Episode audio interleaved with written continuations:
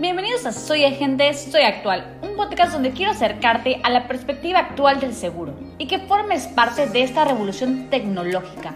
Conoce los nuevos canales para prospectar, cerrar ventas y muchas otras herramientas que te permitirán mejorar la administración de tu emprendimiento. Acompáñame semana con semana en este proceso para crecer en el mundo de los seguros. Buenos días, buenas tardes, buenas noches, buenas a la hora que nos estén escuchando. Bienvenidos a nuestro primer capítulo de Soy Agente, Soy Actual. El día de hoy vamos a hablar sobre los cambios tecnológicos que estamos viviendo y cómo es que el adaptarse es nuestra única opción para nuestros negocios. El mismo Stephen Hawking decía, la inteligencia es la capacidad de adaptarse a los cambios.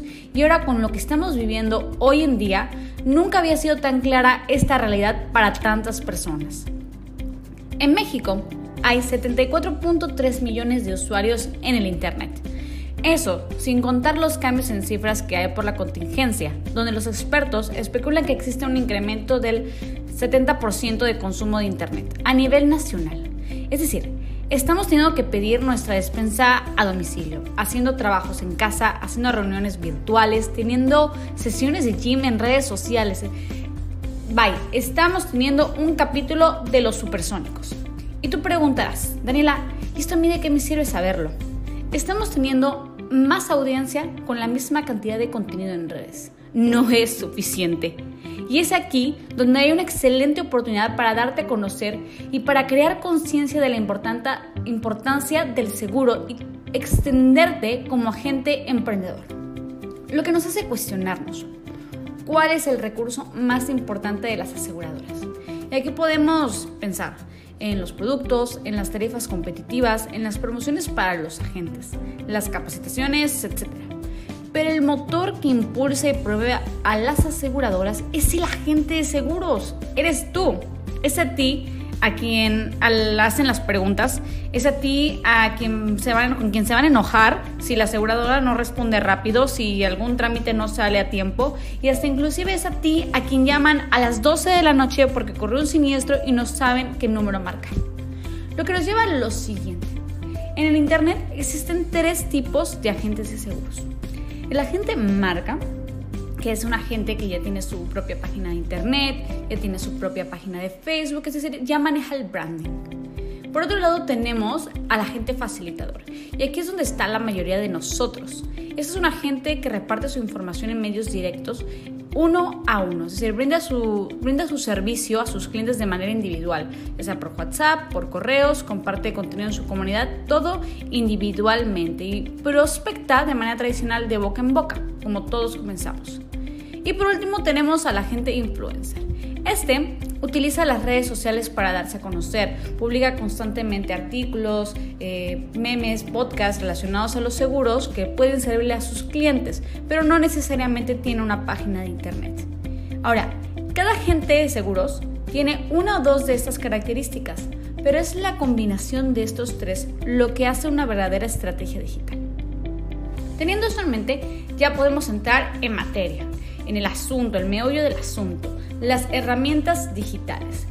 Para poder generar una estrategia digital, primero tenemos que tener dos cosas en mente. ¿Qué es lo que consumen tus clientes como usuarios de Internet? ¿Y cuál es tu cartera de prospectación? Para esto tenemos que conocer las páginas de Internet más transitadas. Es decir, tienes que conocer a Google, a YouTube y a Facebook.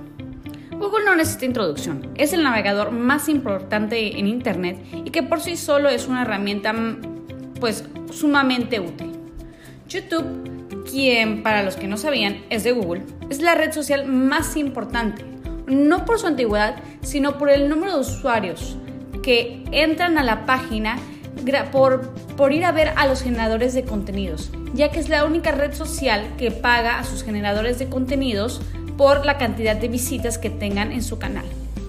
Y por último tenemos a Facebook, que Facebook, bueno, es Facebook, si quieren dar a conocer algo que ustedes hayan creado, Facebook es la herramienta que necesitan, ya que aquí podemos compartir videos, memes, posts, artículos, lo que ustedes quieran se puede compartir en Facebook. Ya sabiendo esto, pasamos a la cartera. Ahora, por un lado tenemos nuestra cartera de renovación. Aquí son personas que obviamente ya conoces, que ya te compraron al menos un seguro. Y la mayor parte del trabajo de esta cartera es el marketing de servicio. Ahora, si quieres conocer lo que es el marketing de servicio dentro de los seguros, yo te invito a que nos sigas escuchando aquí en Soy Agente, Soy Actual. Por otro lado, tenemos a nuestro, nuestra cartera de mercado potencial. Esta es nuestra cartera de prospectación. Y aquí yo me quiero eh, enfocar a un mercado en específico. Este es un mercado que lleva siendo estudiado por muchísimo tiempo y es la aclamada generación millennial. Ahora, si bien cuando pensamos en esta generación, pensamos en influencers, en consumo de placer, en el yo, yo, yo, tú tienes que valorar que esta generación ya creció. Ya son familias, ya son negocios, ya son hogares, ya son personas que necesitan un seguro. Son la cartera perfecta para prospectar. Pero sin importar a qué sector del mercado le vendamos, tenemos que tener en cuenta algo muy importante. Y es que según la Conducef, solo el 22% de la población económicamente activa en México cuenta con algún tipo de seguro. Y yo estoy hablando desde el RC más básico hasta el seguro más complejo que podamos conseguir en el país. Lo que quiere decir que el día de hoy la tarea de la gente no es únicamente generar un buen servicio para los clientes, sino dar a conocer la importancia del consumo de estas maravillosas salvadoras financieras que son las pólizas de seguros. Y para esto se usan las estrategias digitales. ¿Cómo lo vamos a hacer? Con las herramientas de comunicación directa, las herramientas de concretación de citas y las herramientas de alcance.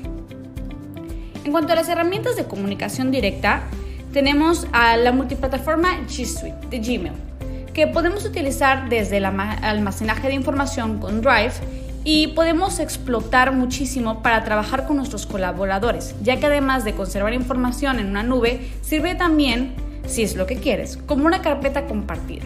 Es decir, hasta la creación de documentos en línea que pueden hacer en equipos sobre este mismo documento. Y, si no te quieres complicar la vida, la adquisición de un dominio propio. Ahora, para los que sea la primera vez que han escuchado esa palabra, el dominio propio en materia de correos electrónicos es la palabra del nombre del correo, es decir, poner tu marca después de la arroba. No dices lo mismo cuando pones ventasagente.gmail.com a ventasagente.com. Si quieres tener más información al respecto de esta herramienta, les recomiendo muchísimo entrar a YouTube. Sí, tal cual, YouTube. Es una de las mejores herramientas con un material infinito de tutoriales. Ya si gustas una opción más profesional con verdaderas técnicas digitales de Google, pueden buscar los cursos de Mercatitlán impartidos por Juan Lombana. Ahora, otra herramienta de comunicación directa es WhatsApp Business. Y esta herramienta básica es un medio informal y cómodo para entablar una conversación con tu cliente o prospecto de cliente.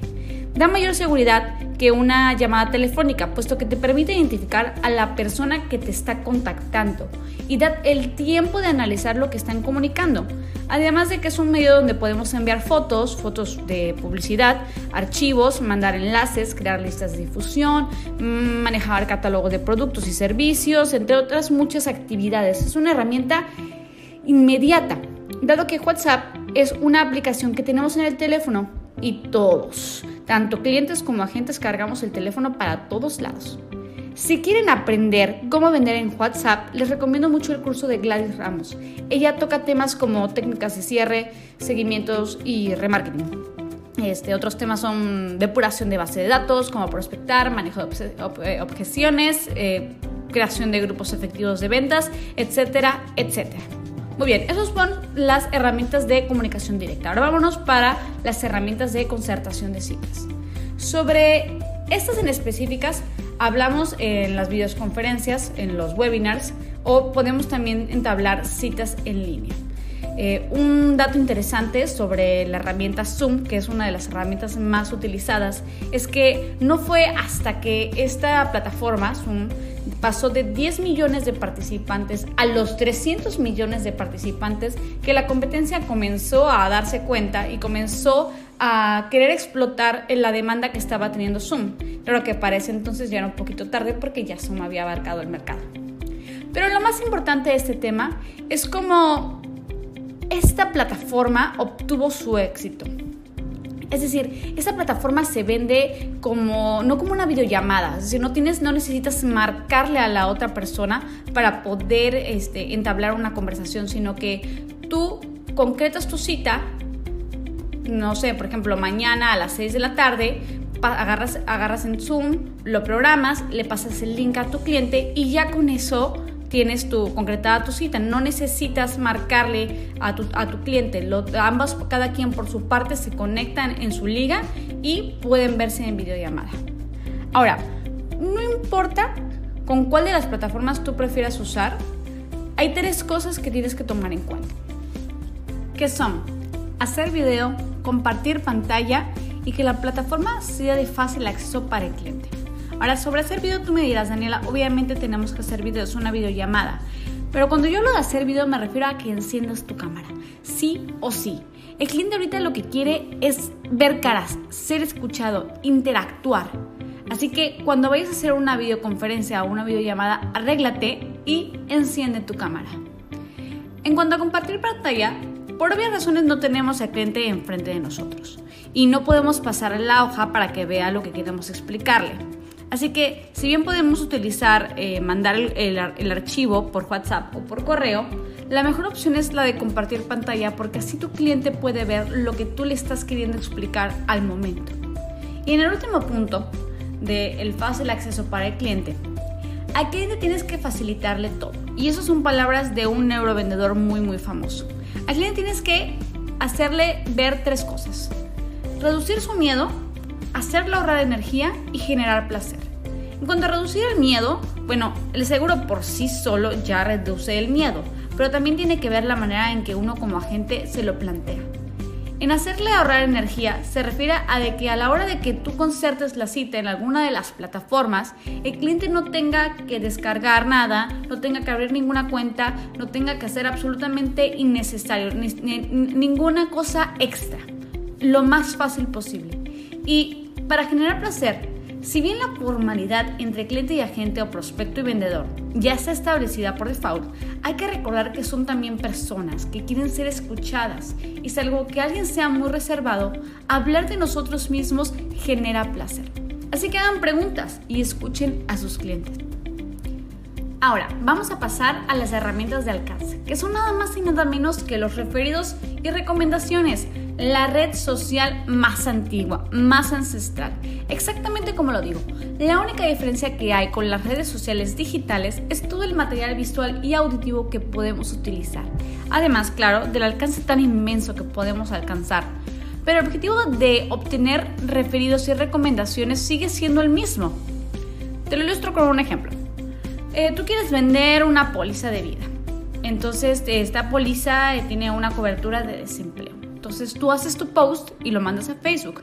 Tu cliente que ya te compró lo ve y se lo manda a su mejor amiga, María. Porque tu cliente sabe que el esposo de María, Pablo, está preocupado porque después de esta contingencia lo más seguro es que vaya a haber recortes. Entonces, una vez que tu cliente manda el post a esta pareja, ellos te contactan y tú ya concertas una venta. Así de fácil. Pero bueno, Ahora tú me dirás que la creación de contenido es más complejo que eso. Y es verdad, estamos siendo bombardeados constantemente de publicidad, además de las actividades que realizamos día a día donde recibimos un sinfín de información. Y a esto yo les respondo, que la mejor manera de interactuar y crear contenido que le guste a tus clientes es intentándolo. Sin embargo, si quieres crear una estrategia en redes sociales, ahí te van tres cosas que tienes que tener en cuenta. Primero, cada red social tiene su propia forma de consumirse. Eh, desde el formato, la durabilidad, los gráficos, todo depende de la red social que tú vayas a publicar.